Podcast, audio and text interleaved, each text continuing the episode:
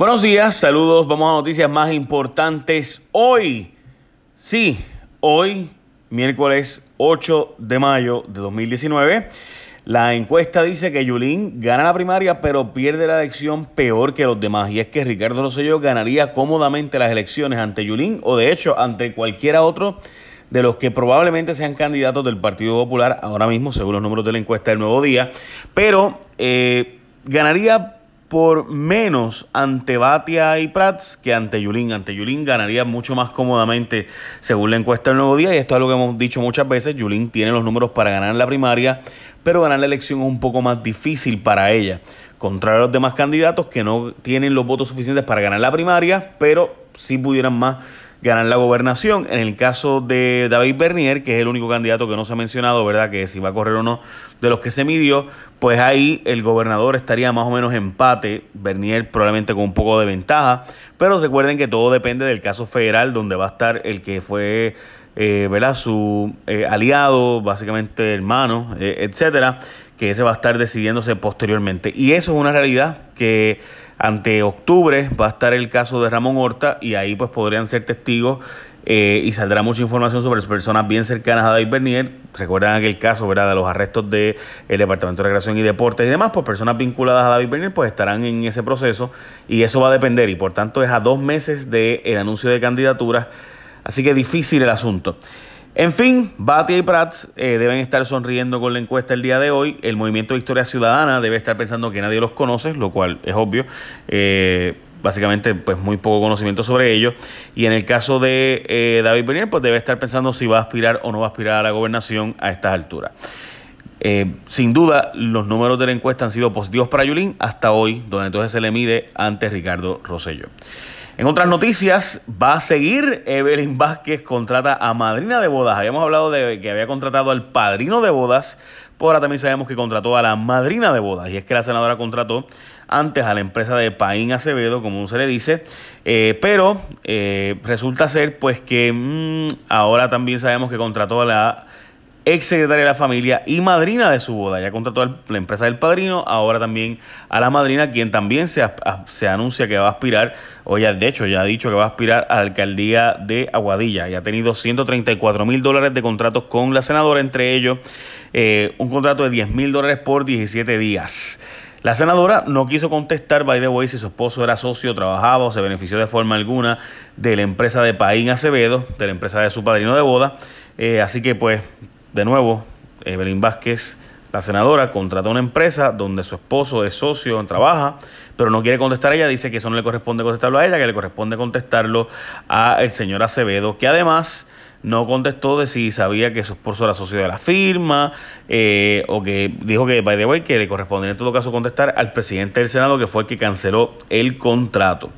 Bueno, Robusto el sistema de transmisión de la Autoridad de Energía Eléctrica, pero de mal en peor el de distribución. O sea, el sistema de transmisión, que es el que sale de las plantas de la autoridad y que pasa por toda la zona rural, ¿verdad? Este, un cable, los cables grandes de la autoridad, esos están bien, dice el director José Ortiz.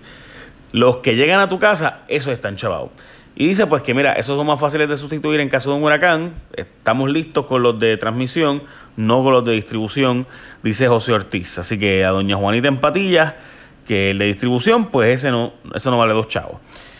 La próxima noticia es que el gobierno invirtió en una página web sin saber que ya había un app, supuestamente no lo sabían, para vender boletos de ATM. Hasta yo sabía que había una aplicación, pero el gobierno no lo sabía. De hecho, yo lo he dicho muchas veces al aire, así que me parece bien curioso el asunto. Mire, Ustedes saben que recientemente se anunció la creación de porferi.com.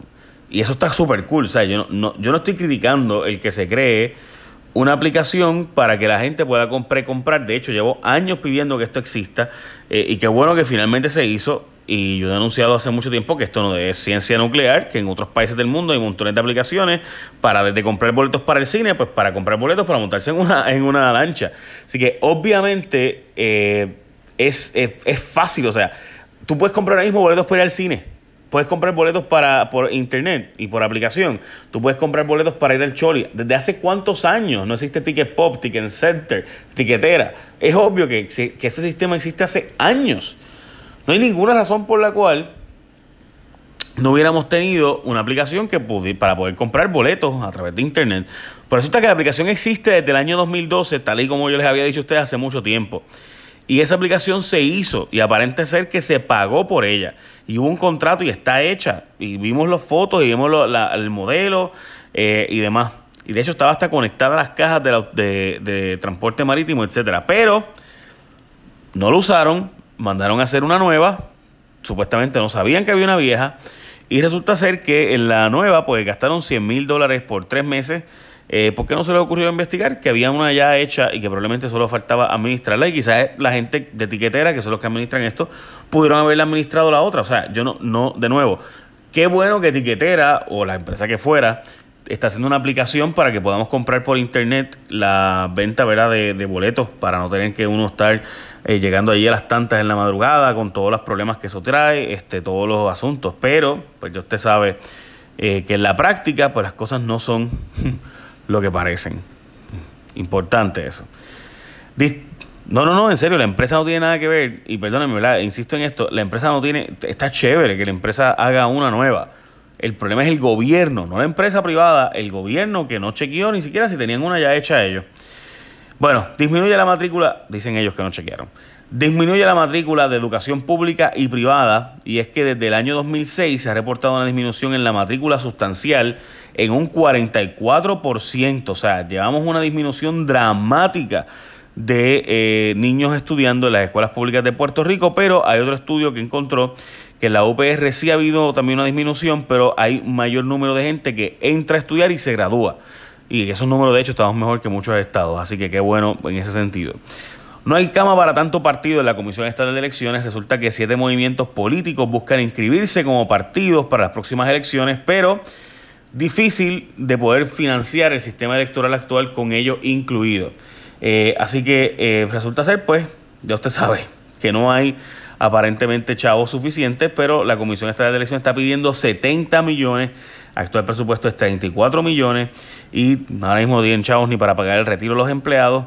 Y además eh, dice que tiene que estar abierto los cuatro años para que no les llegue una avalancha de trabajo en el último año entonces electoral. Básicamente eso fue, eh, esas son las noticias más importantes del día de hoy. Les debo decir que el gobernador está diciendo que no va a, a este, que está pidiendo que no se recorten las pensiones en la próxima, creo que es reunión de la Junta, creo que mañana hay una reunión de la Junta o el jueves que viene, no sé, eh, creo que es mañana. Y entonces la Junta va a anunciar recortes de pensiones. La verdad es que las pensiones de nuevo son 43 billones de dólares. O sea, es más la deuda de pensiones que la deuda del gobierno central, de Cofina, que es del IBU. O sea, la deuda de las planillas. O sea, la deuda que se paga con tus planillas y contribuciones. La deuda que se paga con el IBU y la deuda de la Autoridad de Energía Eléctrica. Entre esas tres, es menos, juntas son menos que lo que se deben en las pensiones de los empleados públicos que se retiraron del gobierno. Así de dramática es la cantidad de deuda de las pensiones. Pero bueno, eh, porque bueno, está pidiendo que supuestamente que no se corten las pensiones.